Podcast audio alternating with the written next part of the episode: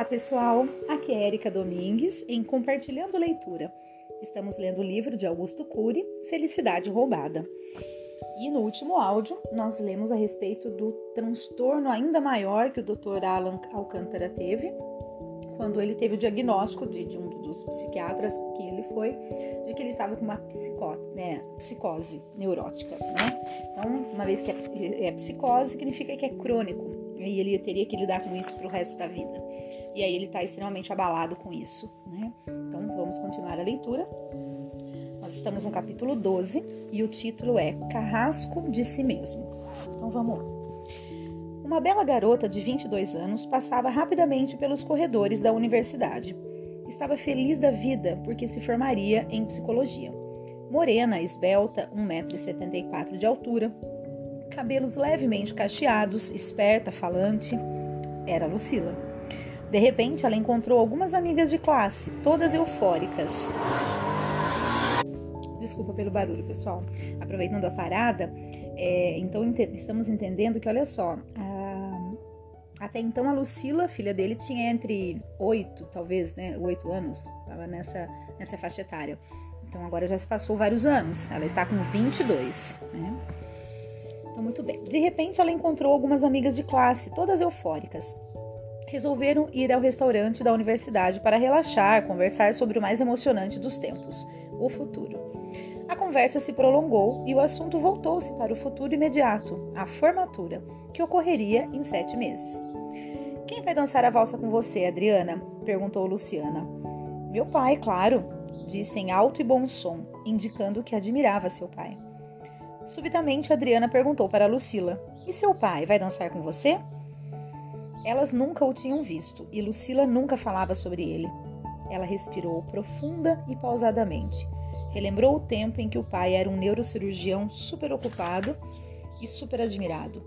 Uma década e meia havia se passado desde as primeiras crises do pai. Não, expressou com convicção e destituída de alegria. Por que ele não é vivo? Constrangida, ela respondeu: Infelizmente ele não poderá comparecer. Curiosa e investigativa, Luciana indagou: O que ele faz de tão importante que não pode comparecer à sua formatura? É que ele. ele é muito ocupado. Mas como que? Os olhos de Lucila se encheram de lágrimas. Ela se levantou e saiu. Não havia explicações. Seu silêncio guardava muitos segredos, períodos prolongados de frustração. Quando questionada sobre, quando questionada sobre o que seu pai fazia, embora o amasse, tinha vergonha de dizer que era médico ou pelo menos que havia sido. Temia entrar em detalhes sobre sua especialidade, onde atuava, se tinha consultório particular. Ficava constrangida, especialmente em ter de dizer que hoje ele era um paciente psiquiátrico. Ela sobrevivera ao caos do pai porque sempre teve uma mãe, avós e tios encantadores que lhe deram suporte para formar uma personalidade saudável, ainda que trouxesse dentro de si imensas cicatrizes. Com o agravamento da fobia social do notável ícone do Colégio de Cirurgiões, o mundo de Alan se apequenara. Depois de tantos anos de frustração como paciente, ele não confiava em nada nem ninguém psiquiatras, psicólogos, parentes, amigos, ele mesmo. Uns vivem confinados por barras de ferro, outros em masmorras emocionais. Dr. Alan vivia na pior delas. Acreditava estar destinado a viver encarcerado até que seus olhos se fechassem para a vida.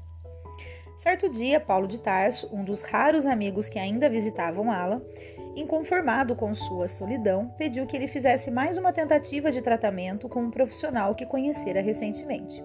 Alan não aceitou.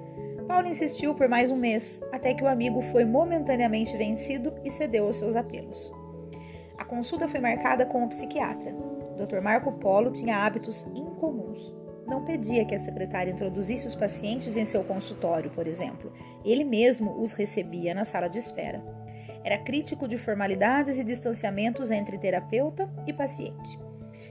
Obrigado por estar aqui e se dar uma chance de se tratar disse Dr. Marco Polo amigavelmente. O neurocirurgião estranhou essa receptividade. Pensou que o psiquiatra tivesse pouquíssimos pacientes para tratá-lo daquele modo. preconceituoso, cogitou que ele queria desesperadamente cativar mais um cliente. Seu preconceito levou a se fechar mais ainda. De fato, o Dr. Marco Polo queria cativá-lo, mas não porque sua agenda era vazia, e sim porque considerava cada paciente um ser humano único, que merecia toda a atenção do mundo, fosse ele um rei ou um súdito. Sua agenda estava saturada, só havia consultas para dali a seis meses. Porém, a pedido de Paulo de Tarso, ele abrira uma exceção. Dr. Alan não olhou no rosto do Dr. Marco Polo. Mal conseguia conversar. Agitado, não gerenciava sua ansiedade. Encarava o profissional que o assisti assistiria como se fosse um invasor de sua privacidade. Uma vez acomodado na poltrona, não teve disposição para responder às perguntas. Momentos depois, disparou sua artilharia. Mais um psiquiatra querendo remoer os porões da minha mente e que depois vai me deixar à deriva com os meus vampiros. Dr. Marco Polo se surpreendeu positivamente com seu raciocínio, ainda que contivesse um, um componente agressivo. Elogiou. Parabéns pelo seu raciocínio, Dr. Alan. Os vampiros da mente, como os da ficção, só nos assombram se, se, se permanecem no escuro. Sob a luz da razão, eles se dissipam. Do outro lado, Alan admirou-se com o elogio e o fato de o psiquiatra tê-lo chamado de doutor.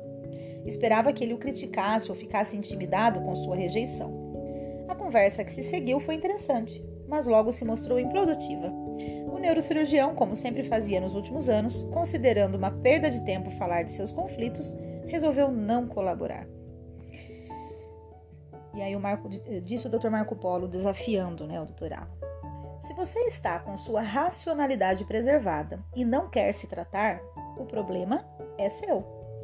Se o deseja, ou seja, né, se deseja se tratar, o problema é nosso. Nos dois casos, a escolha é sua. Uau, bom esse psiquiatra, hein? Vamos ver o que o Alan disse. Só me faltava essa, a escolha é minha. Alan ironizou. Eu escolhi ser um homem dilacerado? Eu escolhi ser objeto de vexame social? Eu escolhi me destruir? E aí a resposta do, do Dr. Marco Polo. Não, você não fez essas escolhas em hipótese alguma.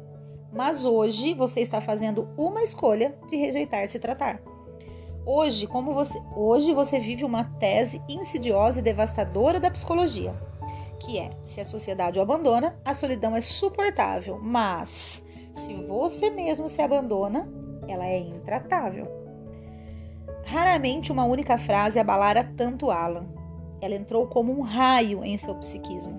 No fim da consulta, como Alan estava insone, agitado e angustiado, o Dr. Marco Polo ministrou-lhe medicamentos. E aí, claro, ele disse: Não tomarei o remédio. Ele disse: é, Alan havia tomado tantos que não acreditava em mais nada. Pegou a receita e saiu do consultório, mais uma vez sem olhar no rosto do Dr. Marco Polo. Sentia-se irritado, mas havia sido provocado a refletir. Não deu garantias de que voltaria. Em casa, sua atitude de ficar sequestrado dentro de si mesmo continuava. Não quis falar sobre a consulta com a esposa nem com a filha, que chegou pouco depois. E aí ela disse: E aí, papai, como foi? Ele se aquietou, só meneou a cabeça em sinal de que estava mal e preferia não ser importunado. Paulo de Tarso, ao visitá-lo à noite, teve uma atitude ousada e nem sempre recomendável, mas afinal ele também era médico e muito responsável. Pediu café. Ele e Alan iriam tomá-lo juntos. O cardiologista, esperto, dissolveu a pílula para sono recomendada pelo psiquiatra no café de Alan, tomando cuidado para que este não percebesse. Entretanto, Alan, mais esperto do que o amigo, trocou as xícaras. Paulo de Tarso dormiu por 24 horas seguidas. Olha este homem. A primeira consulta com o Dr. Marco Polo fora um início tímido, mas marcaram o neurocirurgião. Um mês depois, após uma crise intensa ao sair até o portão de casa, Alan procurou novamente o psiquiatra. Continuava áspero e econômico nas palavras. Não tinha prazer em falar, principalmente de si mesmo. Na realidade, estava cansado de falar sempre a mesma coisa. Seus inimigos estavam em seu calabouço psíquico e lá deveriam permanecer, pensava. Sentou-se na poltrona e ficou olhando para o alto, para o vazio, para o nada. Dr. Marco Polo considerava que promover as características saudáveis de seus pacientes era tão importante quanto tratar as características doentes. Pelo fato de o Dr. Alan ser resistente, era fundamental conquistar primeiro a sua emoção. Logo no início da segunda sessão, não lhe pediu que falasse de suas crises e conflitos. Então disse para ele: Por favor, Dr. Alan, fale-me de seus feitos, das suas glórias, das suas brilhantes cirurgias do passado. Alan ficou impressionado com essa atitude e disse: Eu sou um doente, eu sou um combalido. Que valor tem minhas vitórias? Que importância tem minhas glórias? E aí o Dr. Marco Polo disse: Tem um valor fenomenal, até mesmo para seu tratamento. Alan se abalou novamente. Havia minimizado todas as suas realizações depois que o terremoto do transtorno psíquico devastara sua personalidade. Titubeou para abrir o portfólio dos seus êxitos, mas todo ser humano tem fome e sede de autoestima e de reconhecimento social, inclusive os doentes mentais. O neurocirurgião discorreu sobre suas glórias, como raramente havia feito nos últimos 15 anos, desde que seu transtorno se iniciara. Comentou sobre sua paixão por ajudar o ser humano e disse: Fiz centenas de cirurgias complexas, Dr. Marco Polo. É surpreendente essa, é surpreendente essa revelação, Dr. Alan. E ele. Essa mente abalada e essas mãos destreinadas já salvaram inúmeras pessoas. Eu acredito e fico feliz de agora poder contribuir com você. E tenho certeza de que, que esse ser humano e profissional útil, altruísta, solidário não está morto. É, o Dr. Marco Polo disse para ele. E aí o Dr. Alan disse: Você se engana, Dr. Marco Polo, meu passado já morreu. E o médico disse: É impossível que esteja morto. O edifício do presente se apoia nos alicerces do passado, seja ele glorioso ou desastroso. Se dele se lembra, ele está vivo, ainda que nos subterrâneos da sua história. Aí o, o Dr. Alan disse: Você diz isso para me animar, não vai conseguir. Eu o respeito, Dr. Marco Polo agora dizendo: Eu o respeito, mas lhe peço que se julgue menos.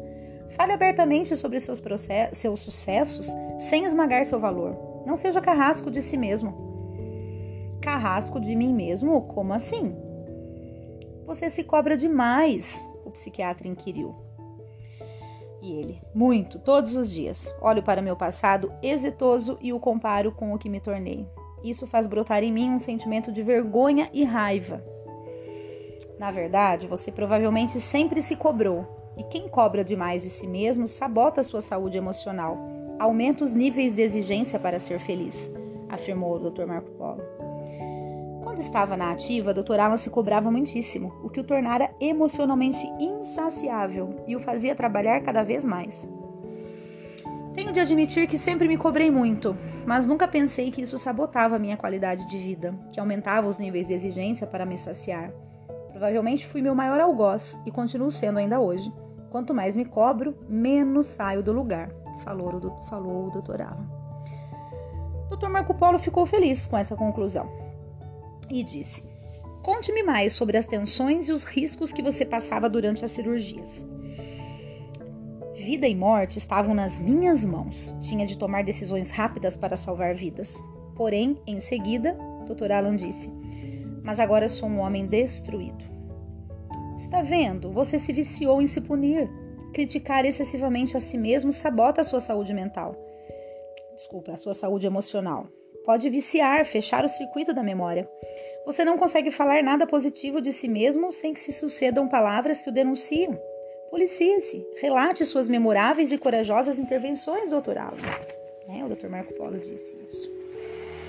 Foi então que Alan contou algumas delas. Contou inclusive a história do menino Lucas, de 7 anos, felicíssimo, bem-humorado, perguntador, esperto, vivaz. Andava de bicicleta com seu pai, Dr. Salomão. Lembra, pessoal, do início do livro, né? Como se a vida não fosse sobressaltada por surpresas. Dr. Salomão, um culto austero, pragmático e famoso advogado criminalista, pela primeira vez se sentir o maior criminoso do mundo por achar que havia patrocinado o acidente do filho. Dr. Alan disse: ele teve paradas cardíacas, pensei que perderia o garoto, mas felizmente consegui estancar a hemorragia. Mas isso já faz tanto tempo, né? disse o Dr. Alan, que se tornara um especialista em se diminuir. Quanto? Um século? brincou o psiquiatra. Cerca de 15 anos. Novamente, o Dr. Paulo, Dr. Marco Polo lhe disse: É uma honra poder contribuir com uma mente brilhante como a do senhor. Uma honra? Você está brincando. Nunca falei tão sério. Todas as vezes em que exaltava os pontos nobres da personalidade dos seus pacientes, ainda que embrionários ou vivenciados no passado remoto, o psiquiatra provocava um fenômeno inconsciente, o registro automático da memória, conhecido pela sigla RAM, que retroalimenta essas características saudáveis. Seu objetivo era que os pacientes não se vissem como doentes mentais, impotentes, mas como seres humanos em construção, o que fazia grande diferença na evolução do psiquismo deles. Foi uma boa consulta. Foi uma boa consulta. Dr. Alan saiu do consultório com um leve sorriso. No entanto, para sua surpresa, Dr. Marco Polo o advertiu logo antes de passar pela porta. Os monstros que hibernam em nossa psique podem despertar. Enfrente-os. A maturidade não está em ter um céu sem tempestades, mas em sobreviver a elas. Uau, gostei dessa frase. A maturidade não está em ter um céu sem tempestade, mas sim em sobreviver a elas, né? Sobreviver a essas tempestades. Dr. Alan achou muito estranho. Raramente se sentia tão bem após uma sessão de psicoterapia. Contudo, parecia que o psiquiatra não estava contente. Dr. Marco Polo tinha consciência de que pequenas aberturas poderiam preceder um grande isolamento.